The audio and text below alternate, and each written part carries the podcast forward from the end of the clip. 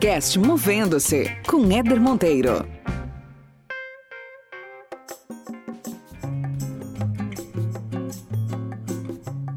Eu começo a trazer a ideia de que a felicidade, mais do que ser discutida como caminhos, ela precisa ser discutida como estratégia. A gente já nasce com a carga de termos que ser extraordinários. Porque a perfeição só existe na divindade. Se você quer ser um grande líder, você é vulnerável.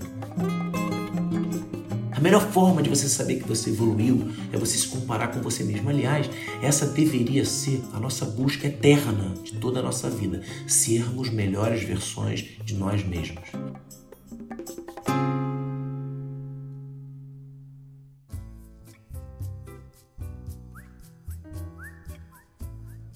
Muito bem, muito bem. Começando mais um episódio do podcast Movendo-se. E começando, meus queridos ouvintes, minhas queridas ouvintes, a segunda temporada.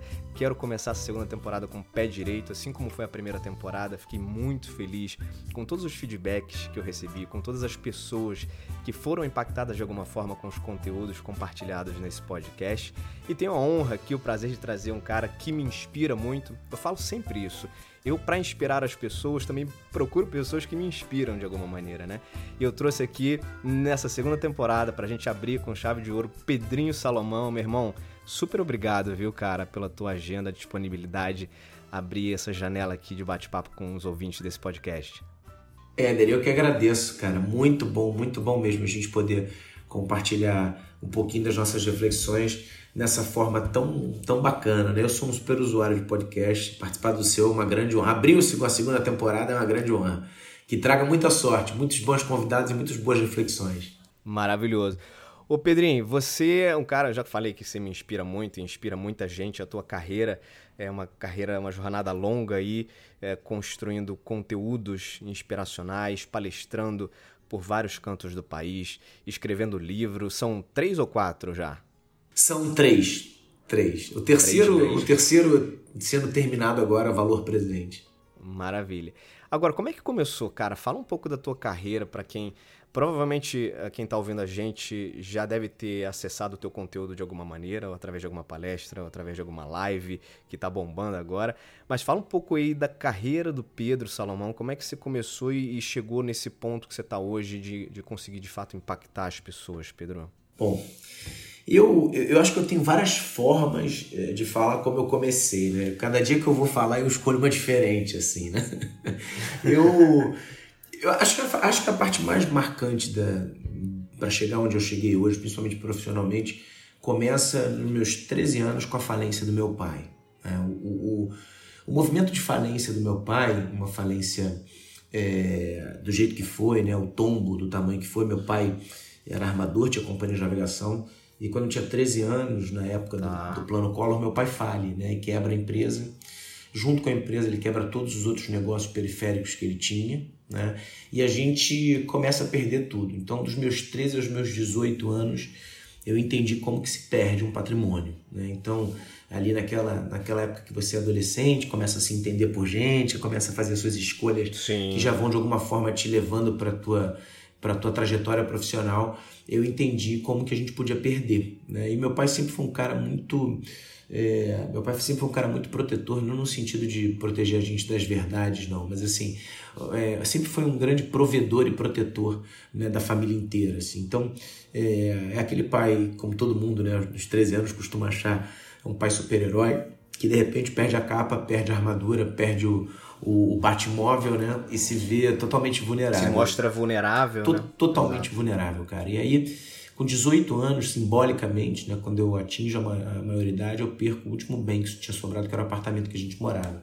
E aí eu decido com 17 para 20 anos interromper uma carreira que tinha começado no esporte. Eu muito cedo, sempre gostei de muito esporte, sempre fui muito estimulado pela minha mãe a fazer esporte. É, não fui jogador de futebol, que me frustrou um pouco, né? Fui chamado para dois testes, uma no Portuguesa e uma no Fluminense, por isso que eu não, não aceitei, porque se fosse no Flamengo acho que eu teria ido. Mas eu fui chamado para jogar, minha mãe não deixou naquela época, aquela coisa de escola. E aí eu, eu me dediquei à luta, né? Que eu já fazia desde sete anos, jiu-jitsu, e aí eu comecei é, muito novinho a dar aula. Né, da aula, eu comecei a ganhar títulos, ah. aí comecei a me destacar no esporte. E cogitei a hipótese, André, assim, de, de seguir essa trajetória. Né? O esporte tinha muito a ver comigo, principalmente essa questão de superação, né? de dedicação, de disciplina e tal. E aí eu, eu uhum. no meio do caminho, com os meus 18 anos, eu decidi que eu ia fazer administração, né? por dois motivos. Primeiro, por ausência de intelecto e de inteligência para fazer economia, ou engenharia agrônoma ou medicina, como minha irmã mais velha tinha feito. Né? Então, como eu era o ordinário da família, né? sempre fui o ordinário, né? lembrando que, que ser ordinário, é, na verdade, é estar tá na média, né? ordinário é aquilo que se repete na ordem do dia, né?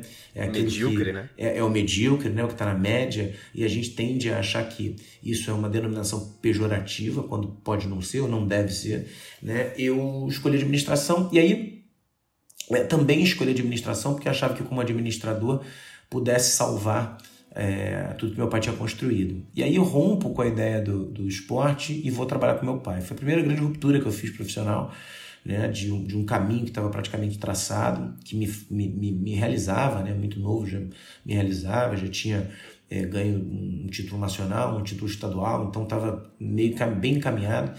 E aí eu interrompo para tentar salvar o meu pai e termino de quebrar o negócio junto com ele, né? Então, é, eu vi Caramba. que eu, eu, vi que chega no fundo do poço mesmo, e aí foi uma loucura, porque com 19 anos eu não tinha dinheiro para pagar a faculdade, tinha rompido com o esporte que era o que me dava dinheiro, com as aulas que eu dava, é, e aí Sim. tive que começar a ter ajuda da minha tia-avó, da minha avó, para poder terminar minha faculdade. Aí, durante esse período, vi que eu tinha que trabalhar, vou para o Bradesco Seguros, passo no processo seletivo de estágio, começo a estagiar, nesse banco incrível que abriu as portas para mim, no caso na seguradora, né, nessa holding incrível.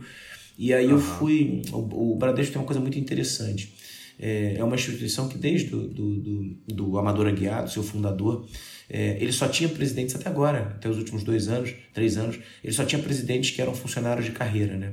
É, ele sempre foi um Sim, banco que casa, né? atrelou muito a ideia da prata da casa, né? Um banco que valorizava muito isso e eu me senti muito moleque, muito valorizado a construir uma carreira lá. Então você imagina, né? precisando de alicerces quando você perde quase todos, né? encontrar isso numa empresa é, é muito simbólico. Aí eu fui efetivado, efetivado eu fiz um concurso interno, passei em primeiro lugar, né? coisa que nunca tinha acontecido na minha vida, por uma, por uma mera capacidade de me dedicar horas a fio ao que eu fazia ali, porque era a oportunidade da minha vida. E eu fui efetivado, e aí muito cedo eu ganhei minha independência financeira.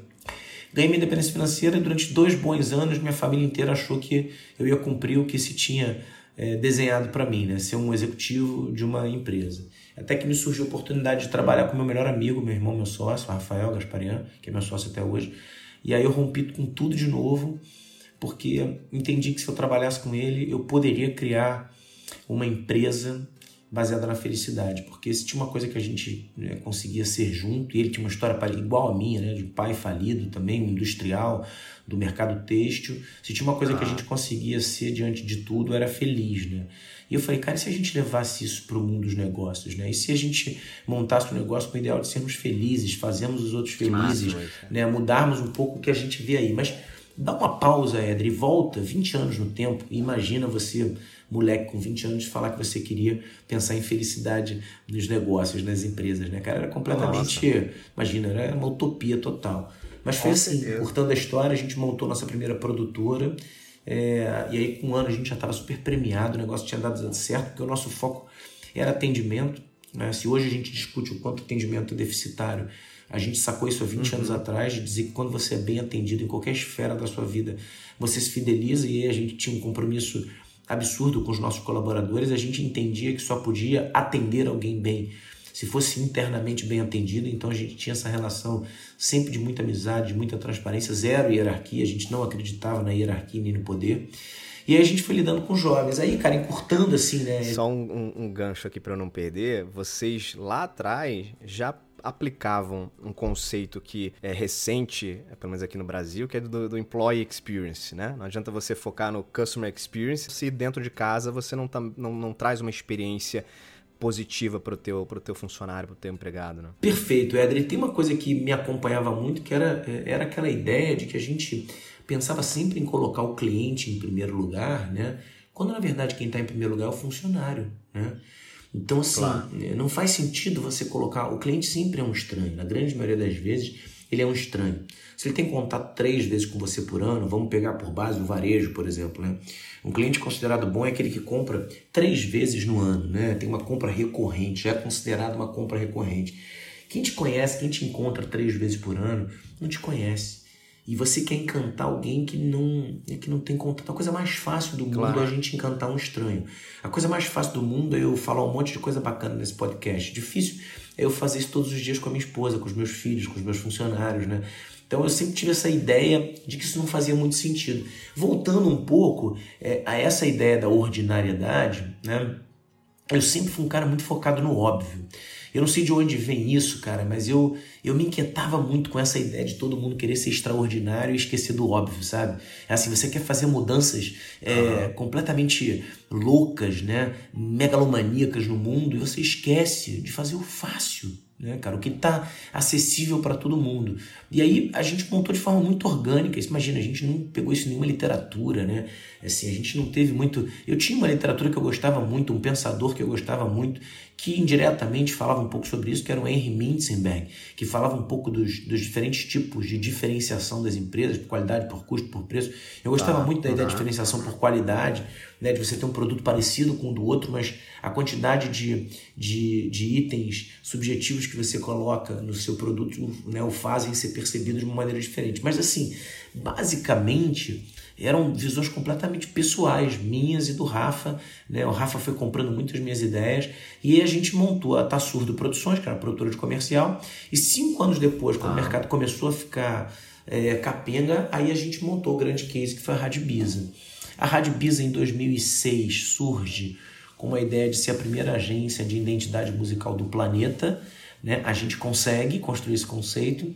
É, rapidamente ela faz muito sucesso e o sucesso que ela faz é revertido para convites, né, para palestrar. Aí a gente já começa a pegar, isso tem 15, 13 anos, aí a gente já começa a pegar um Rio de Janeiro entrando, começando a entrar no rol do empreendedorismo, né? E a gente fez parte dessa primeira leva de empreendedores que tiveram o Roninho da Reserva, que tiveram o Bruno Chama lá da Kindle, o Michel do Cone, né? Todos nós fomos certo. dando a mão e meio que chegando junto quando não se esperava absolutamente nada da gente, né?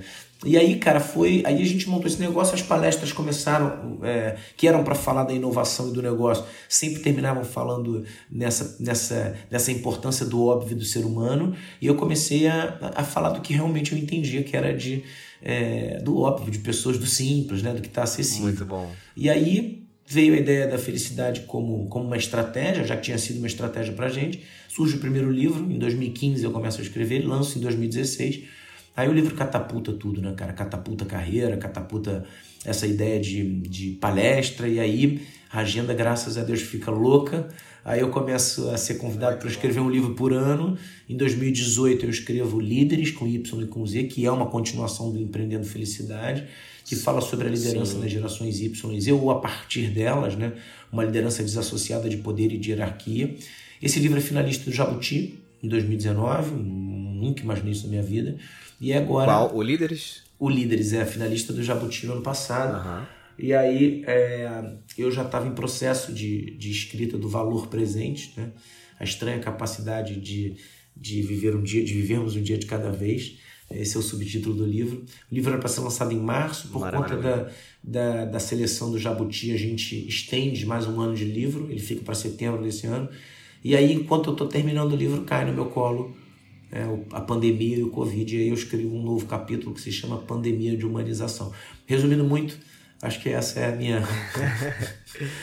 Sensacional. Eu, cara, eu te conheci, a primeira vez que eu tive contato quem é o Pedro Salomão foi, foi lá por 2016, 2017. Realmente foi quando, quando você escreveu Empreendendo Felicidade, né? E eu, como, como RH, acompanhei muito, né, conteúdo sobre você, palestra pra caramba, um pouquinho esse cara falando sobre felicidade dentro das empresas, né, tocando as pessoas de uma forma tão diferente, né? Eu falei, pô, esse cara, esse cara, esse cara é bom, esse cara tem algum conteúdo interessante aí na manga dele. Então eu tenho te acompanhado desde então, vendo o trabalho lindo que você faz, Pedrinho, cara, nas empresas e, e que tipo de impacto você de fato consegue levar para a vida das pessoas de uma forma muito, acho que muito diferente do conceito padrão tradicional que a gente está acostumado né, a ver com palestrantes, consultores. Você tem uma identidade tão própria, tão marcante, né? Mas eu, eu te admiro pra caramba a forma como você, de fato, consegue levar um conteúdo de uma maneira muito simples e principalmente, já pegando um gancho aqui com que com que você citou agora do primeiro capítulo desse novo livro, de uma forma muito humanizada. Você, você traz conteúdo de uma forma muito humanizada e coloca as pessoas num, num viés é, de humanidade que de fato é de onde todos nós viemos, né? E aí, cara, você fez um livro agora, tá, aliás, está fazendo um livro agora que o tema é fantástico. Eu, eu queria fazer inclusive uma resenha aqui nesse podcast depois só sobre isso, que é valor presente. É como a gente deixa de viver o hoje para viver trocentas coisas lá na frente e que acaba gerando ansiedade, síndrome de burnout e, e várias outras é, outros problemas que nos afetam, inclusive a saúde mental. E você colocou é, na pauta um tema muito genuíno, na minha opinião, que é de olharmos o presente, vivermos o agora. E aí, como você acabou de falar, caiu no teu colo de repente também tudo isso que está acontecendo agora, né? Quem está ouvindo esse, esse episódio, eu não sei quando você está ouvindo, mas estamos gravando em maio. Hoje, dia 12 de 12 maio, de estamos gravando esse episódio. Então, estamos no meio da quarentena. Pedrinho lá gravando no, no canto dele, eu estou gravando aqui no meu canto, estamos respeitando o distanciamento social, mas o primeiro capítulo aí, pandemia de humanização. Primeiro, antes desse capítulo, o, Pedro, fala um pouco pra gente, cara, por que esse tema, uh, valor presente? Como é que isso te toca? Ué, primeiro, cara, muito obrigado pelo, pelo seu carinho. Eu tenho tido um. um eu, eu, eu entendo e consigo entender muito que talvez a minha forma de passar os conteúdos seja diferente, assim, né? Eu não tenho a falsa modéstia de achar que não é. É eu acho que para os dois extremos, assim, né? Eu não. Eu, uhum. eu, eu, acho muito perigoso é, essa ideia de palestrante, né? como acho perigosa a ideia de coach, né? É, ou de, de mentoria. Uhum. Né? É, você sabe que eu acho que a gente está num mundo onde o conhecimento tem sido muitas vezes confundido com a informação. Né? Como a gente tem muito acesso à informação, né? e Sim, eu sou de uma geração acima da sua, é, eu tenho 40 anos é, eu ainda peguei a época em que a gente adquiria conhecimento dedicando única e exclusivamente tempo. Né? A gente tinha que entrar na biblioteca da escola, a gente tinha que procurar a Barça, né, que era uma, uma enciclopédia, a gente tinha que perguntar para o professor, a gente dormia com uma dúvida. Então você imagina você, hoje, né, com todas as ferramentas que você tem, dormir sem saber alguma coisa que você queira saber. Isso é uma completa novidade. Isso, isso, isso, é algo completamente impensável para o mundo de hoje. A gente fazia isso, a gente tinha que tomar anotações e deixar para perguntar para o professor, para o pai no dia seguinte. Imagina, né? não tinha Google, não tinha buscador, não tinha nada disso. É, e, e, então é mais fácil para a minha geração entender que o conhecimento precisa de tempo dedicado. Né? A gente vive num mundo hoje onde todo mundo absorve informação, né? a informação é commodity, está disponível para todos nós e cospe, vomita, né? É, bota sempre essas informações da forma que quer, como se elas fossem conhecimento. Né? Eu acho muito perigoso isso. Eu acho que a gente está vivendo num mundo onde as pessoas são muito informadas, mas onde a gente tem se esvaziado de conhecimento é, cada vez com mais frequência. Né? Quando éramos caçadores-coletores, alguns, né, alguns mil anos atrás, 10, 15, 20 mil anos atrás, olha quanta coisa a gente né? Se fôssemos hoje caçadores-coletores, eu e você, Adri, a gente saberia fazer. A gente saberia caçar, a gente saberia pescar, a gente saberia construir a nossa própria casa, a gente saberia costurar a nossa própria roupa, uhum, a gente saberia uhum. duelar, brigar, cuidar do bando. A gente ainda tinha conhecimento de fauna e flora, 90% do que a gente consome da nossa flora já era descoberto é, há 20 mil anos atrás. A gente sabia prever o que ia acontecer no tempo e a gente errava muito pouco. Né? Ou seja, a gente sabia fazer fogo, olha quanta coisa a gente sabia fazer. Hoje, né, diante dessa, dessa pandemia, estamos desesperados porque não sabemos cozinhar, costurar, lutar, né, cuidar dos uhum. nossos filhos. As pessoas têm se desesperado com essa função de serem pais, né, o que é muito louco. É, então, é, a gente tem se esvaziado dessa é. sabedoria. E nessa cadeia hierárquica que você tão bem conhece, né, porque trabalha no mundo do RH, esse organograma pré-definido por nós e pelas organizações, pela sociedade, uhum. a gente tem, é, quanto mais alto o nosso cargo nessa cadeia, né, não na que eu acredito, mas nessa que a gente ainda vê no mundo corporativo, menos tempo a gente tem para conversar com pessoas, para cuidar de pessoas, para estar com pessoas, para ouvir pessoas. Né? A gente investe muito na oratória e pouco na escutatória quando a gente vai chegando nesse tipo de cargo, né? ou na paternidade, quando a gente é pai. Né? A gente se engana com a ideia uhum. de que as pessoas vão aprender né? e é onde eu queria chegar, de que elas vão aprender com os nossos discursos. Né? A gente se prepara no exercício da paternidade e da maternidade para vir com discursos prontos. Quantos pais né, viram para os outros, para os seus pares, né, é, e, e, falam: Olha, você não me desobedeça na frente do nosso filho, né? você concorde com o que eu estou dizendo. Né? Você, a gente tem que ter um discurso forte, contundente, a gente precisa elevar a voz, né? achando que os nossos filhos vão aprender com os ouvidos. Né? A gente acha que os nossos estagiários, nossos funcionários, aprendem com o ouvido. Não aprendem. Os nossos filhos aprendem com os olhos. Eles aprendem vendo o que a gente faz. Então, quando você chega num, numa posição que você é convidado para participar de um podcast com um cara como você, ou que você é chamado para pegar o microfone e falar com uma plateia de 5 ou de 5 mil, né? ou que você escreve um livro, você tem que tomar muito cuidado com suas atitudes. Né? Você precisa, na minha, na minha humilde opinião, né? claro que tem os pensadores que se desassociam do comportamento porque eles são intelectuais e pensadores. Né? Então, assim, não importa como Karnal, como Cortella, como Pondé, como Clovis é, é, se comportam no dia a dia, o que importa é que eles são gênios intelectuais que inspiram a gente. Agora, eu que sou um ordinário, né, que compartilho reflexões que são minhas, que não são pensamentos que vêm do Voltaire, né, é, de Robespierre, dos pensadores que a gente tem contato, né, que não vem de Bauman, né, eu que, que tento compartilhar as coisas que são minhas, das minhas reflexões, eu preciso viver isso. Então, é, eu, eu, eu, eu, eu, tento fugir o máximo que eu posso né, desse, desse lugar de ser, de me achar ou de ser ou dono do conhecimento, ou dono da, da, da, oratória, da voz. Então, é um exercício muito gostoso de compartilhar os meus pensamentos sem a pretensão sim, sim. É, é, de ser um, sei lá, um pensador, né? E eu tenho colhido frutos maravilhosos, né, cara? Grandes amizades, a reciprocidade das pessoas, né? O carinho de ser chamado duas, três, quatro, dez vezes para falar para o mesmo público, né? Muitas vezes me pedem para falar o mesmo assunto, porque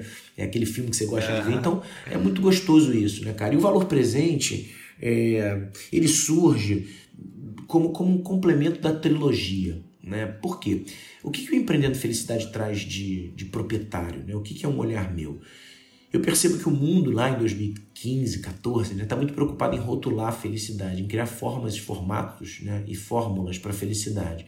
E eu começo a achar isso um absurdo, uhum. porque é, eu começo a viver num mundo onde as pessoas têm justamente como como elixir, como força, a capacidade de serem que bem entenderem. Né? Quer dizer, a beleza do mundo que a gente está vivendo hoje, trazido muito pela sua geração, pelas gerações Y e Z, é justamente essa possibilidade de sermos quem bem entendermos. Então, quando a gente respeita a individualidade de cada um, ou pelo menos quando o mundo começa a se ver obrigado a respeitar a individualidade de cada um, no mundo onde a gente vê os nossos jovens não mais preocupados em emitir carteira de motoristas, mas em emitir suas opiniões políticas e ideológicas, não mais preocupados em comprar a sua casa própria, mas sim em exercer o seu direito de ter orientação sexual que eles quiserem, né? Quer dizer, essas inversões, né, do material pelo experimental começam a me causar uma angústia de ver muita gente falando sobre fórmulas de felicidade, o que para mim é cada vez mais impossível. Se somos indivíduos cada vez mais diferentes, tentar empacotar a felicidade uhum. em caminhos, fórmulas, passos, 10 passos, 20 fórmulas, 20 caminhos.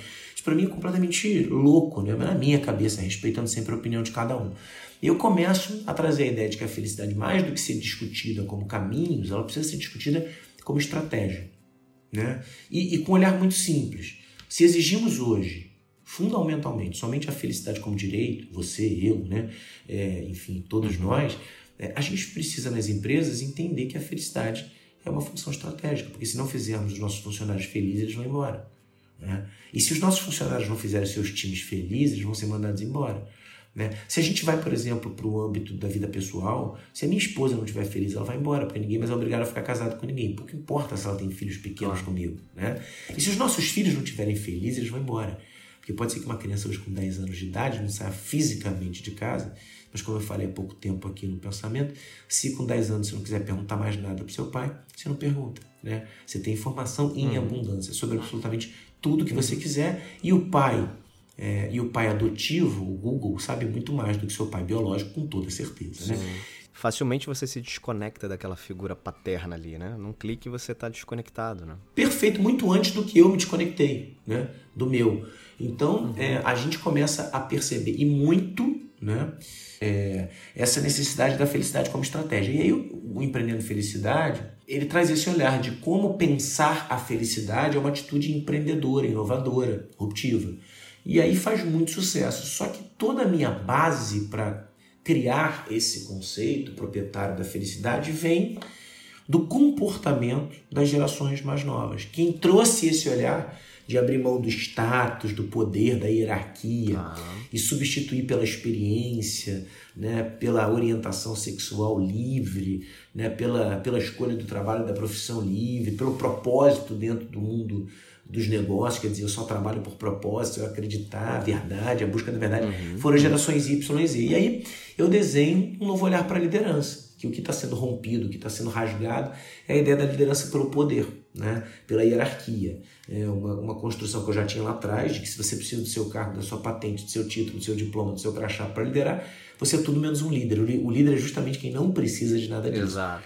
E aí faço líderes sobre um olhar da liderança como exercício. E aí é, reativo de novo alguns conceitos óbvios, né, como a escutatória, né, a conversa, a preparação, a humanização, né, que é um gancho para o terceiro livro, a, o amor. Né, no lugar da dor, a gente tem, tem tido uma predileção para que as pessoas aprendam através da dor, porque a gente não quer interromper e não quer participar daquele processo. A dor ela te ensina pelo trauma, então a gente tende a replicar essa ideia de que vocês jovens têm que aprender através da frustração.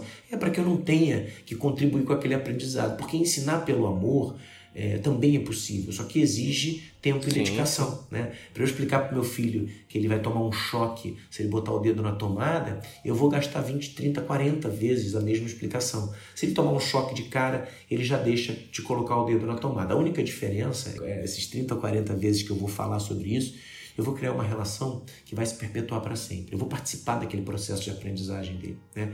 E aí, ele, quando tiver que ensinar, não vai usar dor, ele vai usar amor. Né? Então, eu tenho trazido esses conceitos mais óbvios, né, que quebram um pouco esse paradigma de replicar essas ideias. Né? Muita gente falando, ah, estamos educando filhos, tinha que, se fosse difícil como era a nossa época, cara, tua época já passou se atualiza, para com esse discurso, né, cara? Então, assim, aí o Líderes é finalista do Jabuti, né, com essa, com essa continuação, e aí eu chego na problemática da geração mais nova.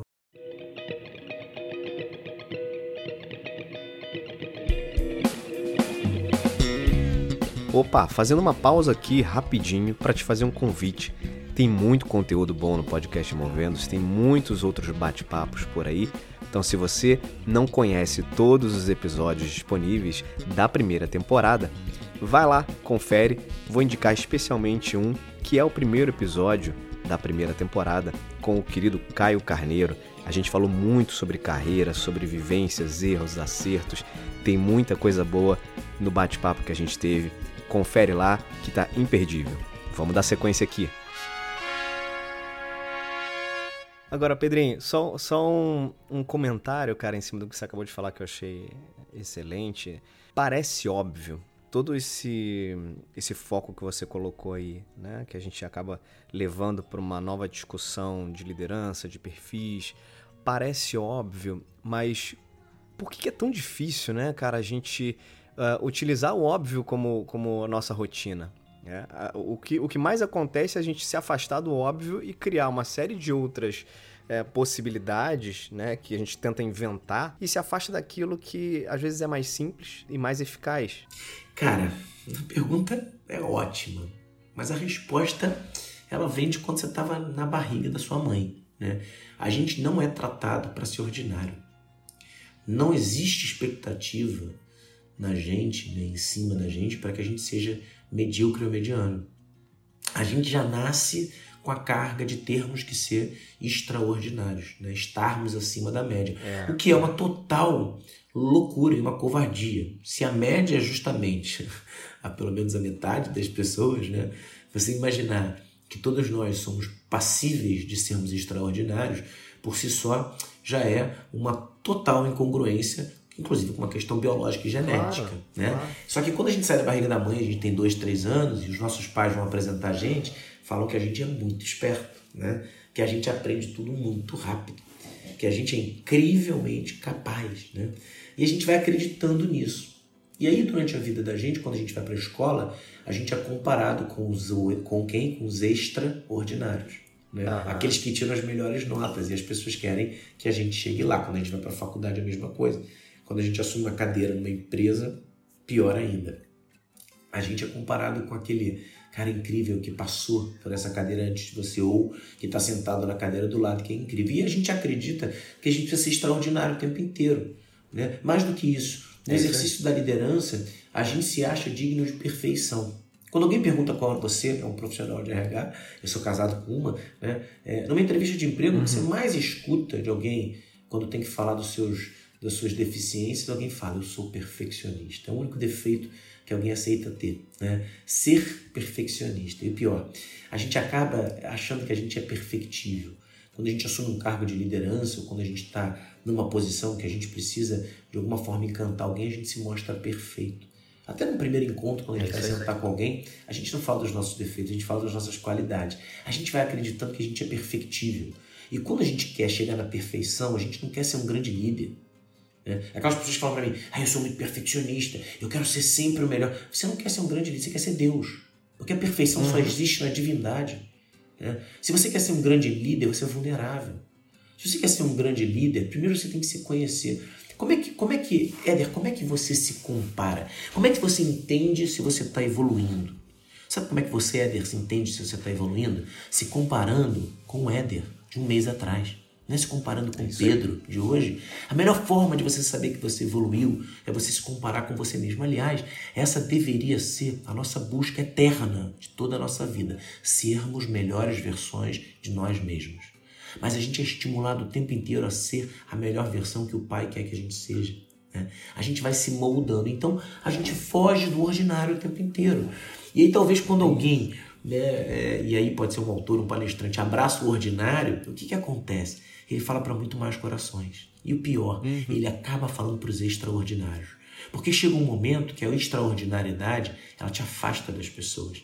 Você consegue ocupar o cargo que você tanto queria, você consegue ter a conta bancária maior do que você imaginava, você adquire bens, só que você se esvazia de pessoas, você se esvazia de sentimentos.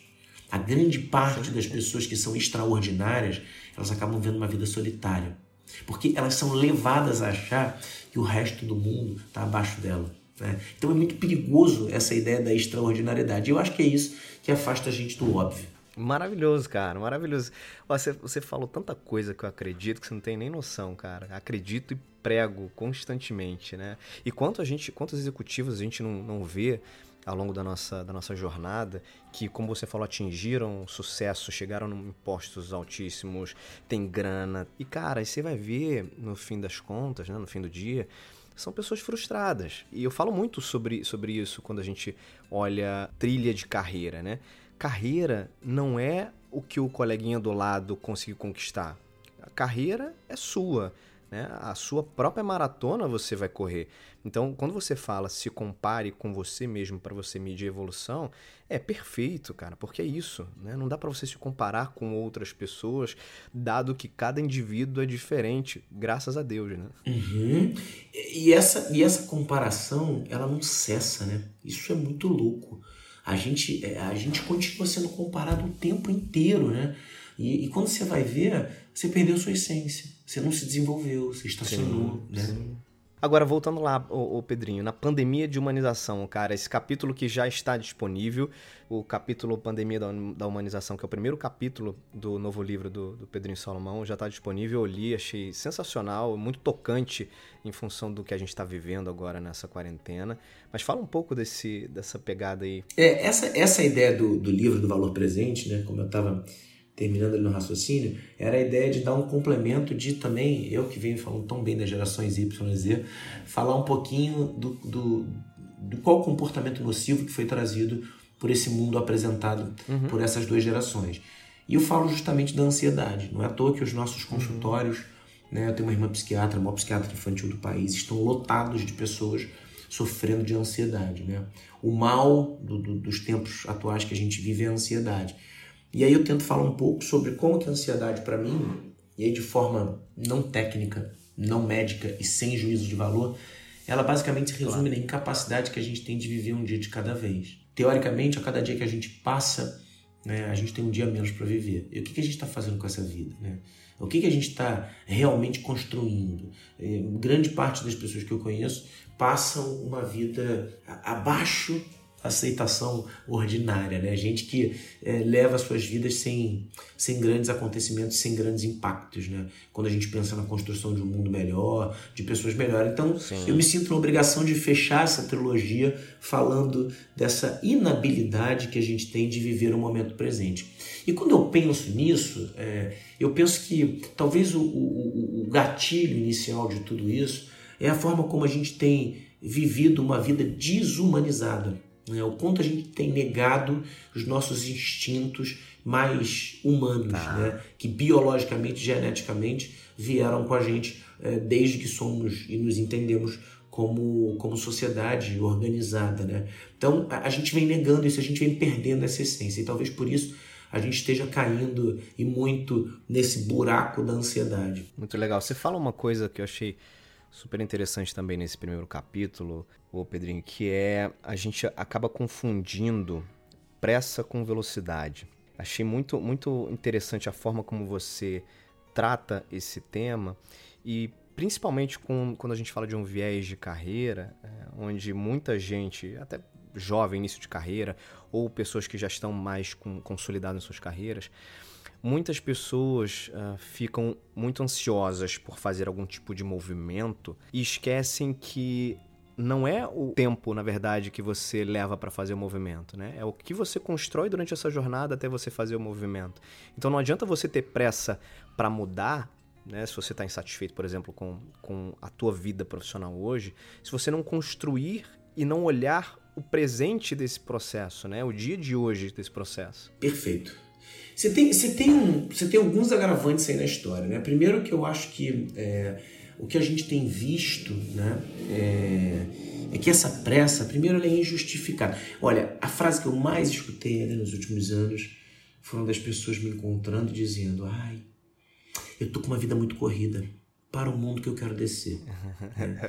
Como eu acredito muito na força das palavras, né? É, eu acho que os anjos no céu disseram amém, o mundo parou e está todo mundo morrendo de medo de descer. Né? Essa é a sensação é, que eu é. tenho. Sabe por quê? Porque a pressa, essa pressa patológica, nociva, né? essa pressa ela tem servido de bengala para a gente desconstruir relações humanas. Né? E, e, a gente tem visto isso nos mais simples, nas mais simples formas de lidar com o outro. Quando a gente pensa na pressa, é, e eu tenho já me debruçado sobre esse olhar há muito tempo, né? É, a pressa está diretamente associada ao atrasado. O apressado ele é atrasado. Por quê? Porque ele tem como dom fazer ou achar que o tempo não dá. Ele faz o tempo faltar. Uhum. Ele acha que o relógio dele nunca está alinhado com o relógio do mundo. E quando você se torna apressado e atrasado, você desenvolve uma característica que talvez seja a pior característica para um ser humano se desenvolver, que é o egoísmo. Por quê? O atrasado, ele nunca se permite doar o bem mais precioso que ele tem, que eu tenho, que você tem na vida, que é o tempo. A maior caridade que a gente pode fazer Perfeito. por alguém na vida é doar o nosso tempo. Por quê? Caridade é doar o que a gente não tem. As pessoas confundem a ideia de caridade, achando que caridade é doar o que eu tenho de sobra. Isso é obrigação. Doar o que você tem de sobra é obrigação, porque está sobrando, o nome já diz. Agora, quando você tem alguma coisa que te falta e você sabe que faz falta para o outro e mesmo assim você doa, isso é caridade. E o que todos nós gostaríamos de ter mais no mundo, na vida, na semana, no dia, é o tempo. Então, o apressado, o atrasado, não consegue doar o tempo dele. Ele chega e ele sempre chega no meio da caminhada. E egoísta, ele desenvolve também a soberba, porque ele acha que vai chegar no meio do compromisso e vai pegar tudo que aconteceu. É aquele palestrante que, em vez de ele chegar e assistir o conteúdo de uma palestra, ele chega só para dar dele e ele entra no palco e fala tudo que alguém já falou, achando que está falando um grande conteúdo. E as pessoas falam: Meu Deus, mas ele já falou, já falaram sobre isso, né? É... Ele acha que ele está abafando, né? É aquele cara que chega na reunião e quer contar uma grande ideia quando alguém já passou pela fase das ideias, né?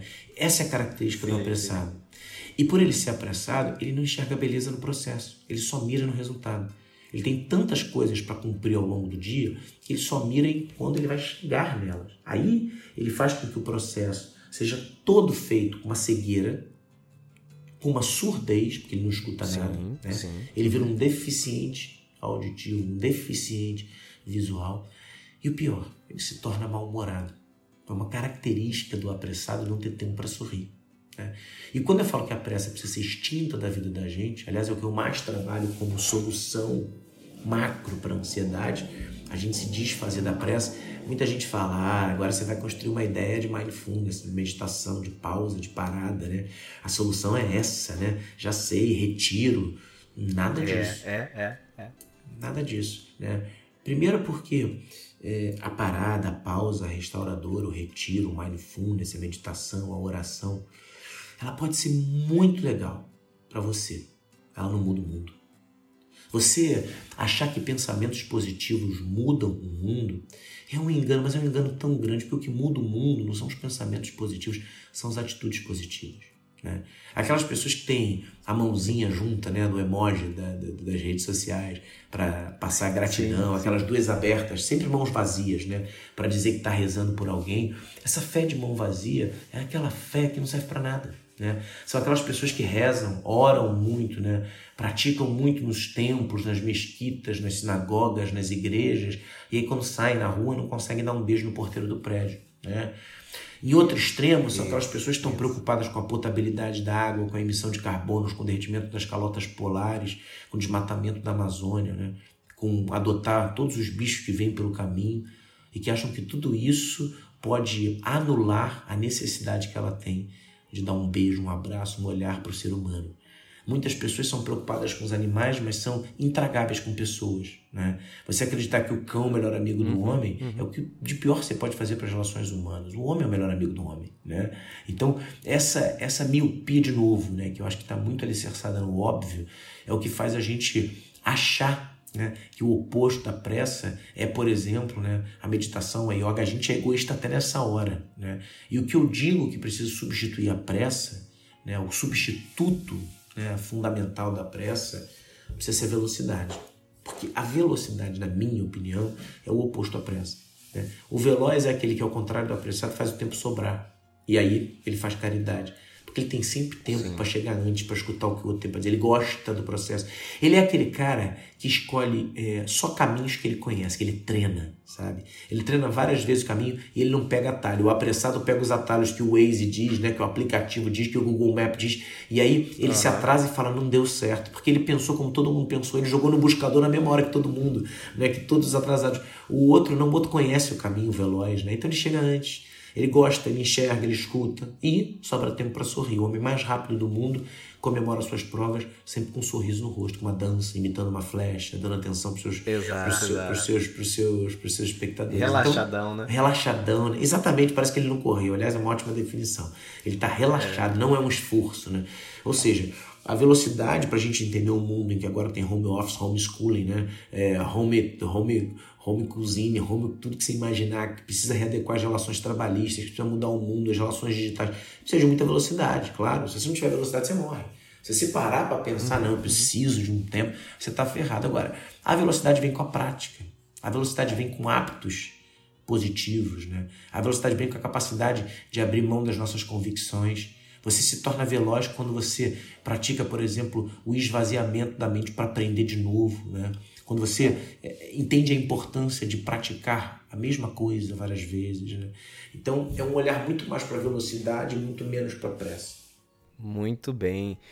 Ô Pedrinho, tem convidados que a gente tem aqui no podcast que bastava ficar falando uma hora que já seria maravilhoso. Não precisa nem de mim aqui, de tão inspirador que é ouvir algumas pessoas falarem. Você é um desses caras. Então, obrigado por ter trazido todo esse conteúdo aqui e dar de presente para essas pessoas. Eu queria, para a gente encerrar aqui no, no bate-papo do podcast Movendo-se, fazer algumas perguntas que mudaram um pouco. Para quem já acompanha o podcast na primeira temporada, sabe que no final tem algumas perguntas clássicas para os nossos convidados, mas agora começando a segunda temporada, mudamos um pouco. Temos outras perguntas aqui, eu queria fazer para você algumas delas.